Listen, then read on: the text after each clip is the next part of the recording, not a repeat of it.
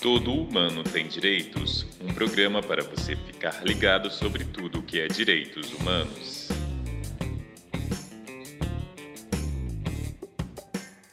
Olá, eu sou Isabela Juventino e começa agora o segundo episódio do podcast Todo Humano Tem Direitos.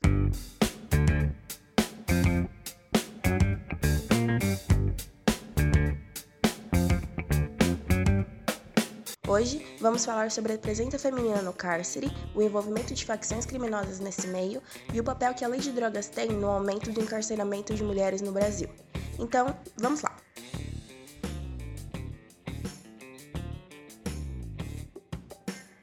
Nesse episódio, entrevistamos Henrique Apolinar, assessor de violência institucional da Conectas e um dos principais porta-vozes da organização no que diz respeito ao sistema prisional. E para começarmos, separamos aqui alguns dados do Infopem, o Levantamento Nacional de Informações Penitenciárias. De acordo com esse levantamento, 726 mil pessoas estão encarceradas no Brasil, e em junho de 2016, as cadeias brasileiras já contavam com 42 mil mulheres presas. Apesar de ser uma parcela menor, esse número cresce cerca de 10% ao mês, numa velocidade maior, inclusive, que a do encarceramento masculino. Vamos ouvir o que Henrique tem a dizer sobre o que está por trás desse aumento constante e quem lucra com esse sistema acho sobretudo nos governos locais, governo estadual, né, e da maneira como o nosso encarceramento é produzido, né, que é um número cada vez maior de prisões, sem nenhum tipo de investigação, sem nenhum tipo de cuidado ou mesmo de direcionamento para né, desmantelamento de alguma grande empreitada criminosa, foco em pessoas que possam cometer um crime violento, né, um crime armado. Esse encarceramento por si só, ele favorece muito esses governos locais, porque, primeiro, vai só piorar a situação, a tendência é que os números continuem crescendo de uma maneira paulatina. Então, um governo vai poder, um governo local, um governador vai poder chegar e falar: olha só, nós estamos trabalhando, vai poder mostrar trabalho. Né? Olha só, prendemos X número de pessoas, né? tem sempre a figura do governador falando: ah, é trancadura, no meu estado não tem isso a poder sempre estar demonstrando esse papel assim, sou difícil com crime, sou duro com crime, vai poder estar sempre demonstrando, olha, compramos 10 mil viaturas, que bonitas, Hilux, né? armamentos novos, né? equipamentos novos, isso tudo é muito fácil de mostrar. Estou fazendo meu papel é, contra esse fenômeno difuso da criminalidade. Né? É, então as pessoas sentem medo, né? isso é, é correto, né? o Brasil é um país violento, mas as pessoas sentem muito mais medo do que por questões muito pouco ligadas à realidade. Um exemplo que eu sempre dou é que nos últimos 20 anos o número de pessoas brancas mortas vem caindo, o número de pessoas negras mortas vem crescendo, mas isso de maneira nenhuma diminui a sensação de insegurança das pessoas brancas. Né?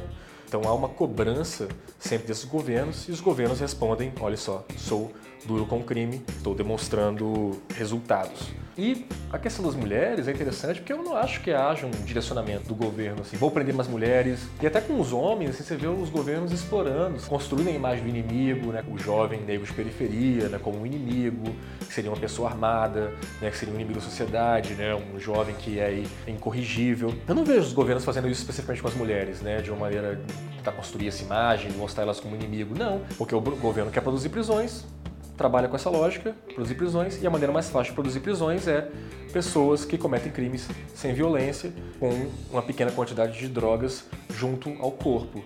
Né? E na, na, no caso das mulheres, elas se envolvem na cadeia de, de tráfico de drogas, essa é a função que é é, delegada a, a, elas, né? A questão de mula ou guardar uma pequena quantidade de droga junto ao corpo. Então, para o governo é muito fácil produzir esse número, como não há um direcionamento, não há uma política pública inteligente. Não, ele só produz números de maneira aleatória e as mulheres acabam caindo porque é fácil prendê-las. Muito por isso. Os governos as prendem porque o governo pode, é fácil para ele.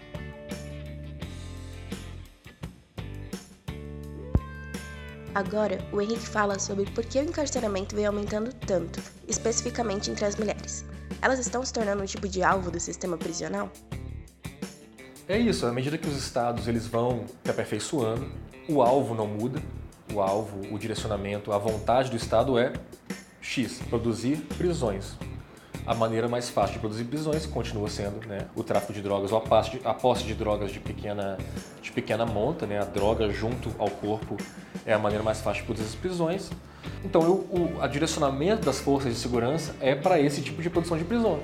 E as mulheres acabam sendo instrumentalizadas pelas facções, então são um alvo fácil para o governo. Basicamente é isso. E é claro que também há estudos que demonstram que cada vez mais as mulheres são arrimo de família, cada vez mais elas têm que recorrer a algum tipo de prática criminosa, sobretudo tráfico de drogas, para garantir para sua família e seus filhos, né, família estendida, né, mulher, as mulheres geralmente elas sustentam não só filhos, mas às vezes é, sobrinhos, primos, tios, avós, pais, mães. Então elas têm que produzir para elas. E um crime sem violência, né, que seria mais fácil para uma pessoa cometer, que dá um retorno imediato, é o, o tráfico, né, o, essa prática extremamente perigosa para a pessoa que está fazendo, que é o tráfico ali junto ao corpo, tanto de mula, que é levar a droga do ponto A até o ponto B, quanto né, para guardar uma droga em sua residência. Né? Então as mulheres vão sendo mais instrumentalizadas também à medida que elas vão alcançando mesmo um status de arrimo de família, de ter necessidade de estarem no mercado de trabalho. O comércio de drogas surge como mais um mercado de trabalho, muito acessível, pessoas de baixa escolaridade e que também, sempre lembrar, sem nenhum tipo de violência. Pois é. O que pode reforçar essa questão das mulheres como responsáveis pelo sustento familiar é justamente um dado do Infopen de 2016, que apesar de não trazer dados tão recentes e críveis, segundo alguns especialistas, aponta que aproximadamente 80% das mulheres presas são mães. Esse mesmo levantamento também mostra que 7 em cada 10 mulheres estão presas por furto ou tráfico, o que, de acordo com Apolinário, legitima a relação entre a lei de drogas e o aumento considerável de mulheres encarceradas. Bom, chegou a hora do segundo bloco do Todo Humano Tem Direitos.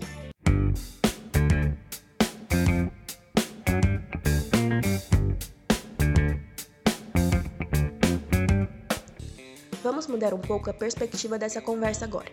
Vamos falar sobre facções criminosas. É bem comum que essas organizações sejam ligadas a homens, sob uma hierarquia patriarcal e quase absolutamente masculina. O Henrique conta pra gente como se dá a participação de mulheres nesse meio.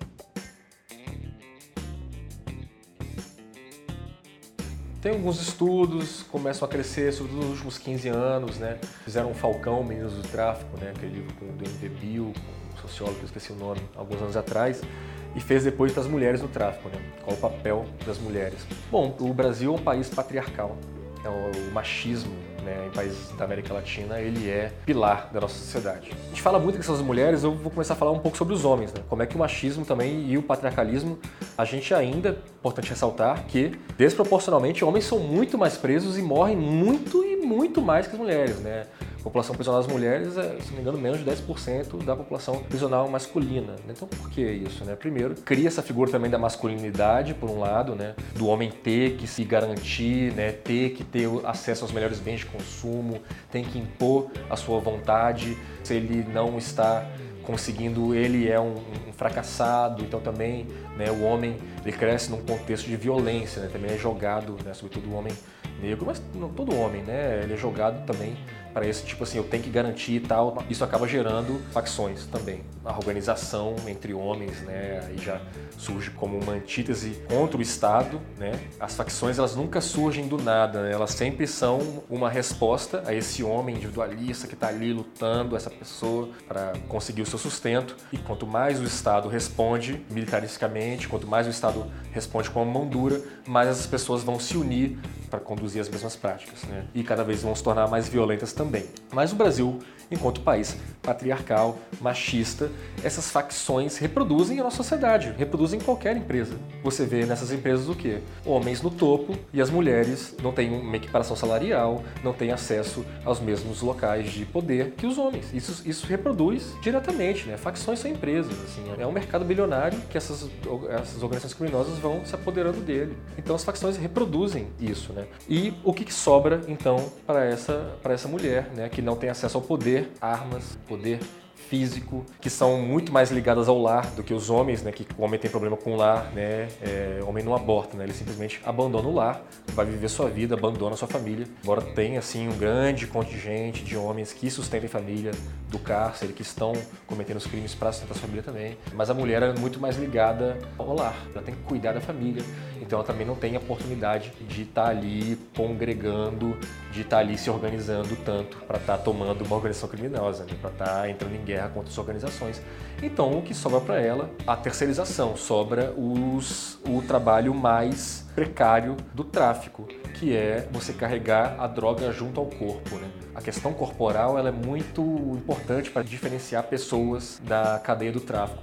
Quanto mais alto você tá, quanto mais dinheiro você tem, mais longe você vai estar de qualquer droga, né? Você nunca, nunca vai ser o grande traficante, o Pablo Escobar, que vai estar tá vendendo droga na esquina ou que vai estar tá levando droga do ponto A, atravessando uma fronteira com uma grande quantidade de narcóticos, né? de substância. É a pessoa mais pobre ali. Então a mulher, ela é terceirizada para esse tipo de função. E é muito interessante notar, né, de guardar a droga, de ter a droga junto ao corpo dentro de uma organização criminosa, né, como se pensa no Comando Vermelho ou algo assim, você ter acesso a armas dentro da organização, você ter o, você é o cara que carrega a arma, né, o tenente, isso já demonstra um status dentro da organização. Então as mulheres nem nesse status estão ainda, mas isso vem mudando, isso vem mudando e rápido. À medida que elas são mais presas, à medida que elas vão, vão crescendo as facções, você vê cada vez mais mulheres, sobretudo do Norte e Nordeste, sendo instrumentalizadas também nessa questão corporal de ter acesso a armas, de poder estar na ponta ali da guerra. Você vê cada vez mais isso acontecendo. É uma tendência, cada vez mais a gente vai ver isso. E qual a atuação da Conectas nesse cenário atual do encarceramento feminino? Explica pra gente. Nosso trabalho de uma maneira muito horizontal. A gente fez no final de 2015 um seminário muito forte, muito interessante. Nos últimos anos vem crescendo mais, mas este 2015 foi realmente um marco, o final de 2015 aqui em São Paulo. Trouxemos muita gente para tratar mulheres e cárceres. Mas fora isso, assim, eu acho que muito transversal no nosso trabalho. Tá? Por exemplo, a gente vai para Pedrinhas acompanhar as medidas no complexo. Mesmo a situação das mulheres não tendo surgido muito no contexto de massacres, a gente fez questão de ir incorporando elas, de conseguir entrar no presídio feminino com esse mandato no cumprimento das medidas. Então é algo que a gente sempre tem atenção. Coisas que vão surgindo. Né? Nosso relatório sempre tem um foco específico sobre mulheres.